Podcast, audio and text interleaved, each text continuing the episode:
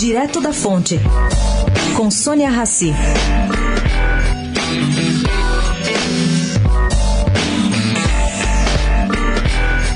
Gente, a direita sempre reclamou que a esquerda marcava todas suas manifestações nos últimos anos em dia de semana, perturbando o trânsito, a cidade, enfim, fazendo um caos de São Paulo.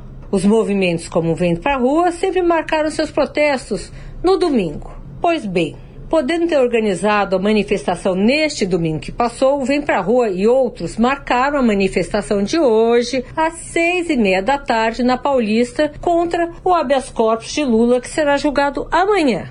Eles contestam, dizem que esses eventos só acontecem com o ok da prefeitura, do CET, etc. Tudo bem. Mas os de esquerda também aconteceram com todas essas autorizações. Sônia Raci, direto da fonte, para a Rádio Eldorado.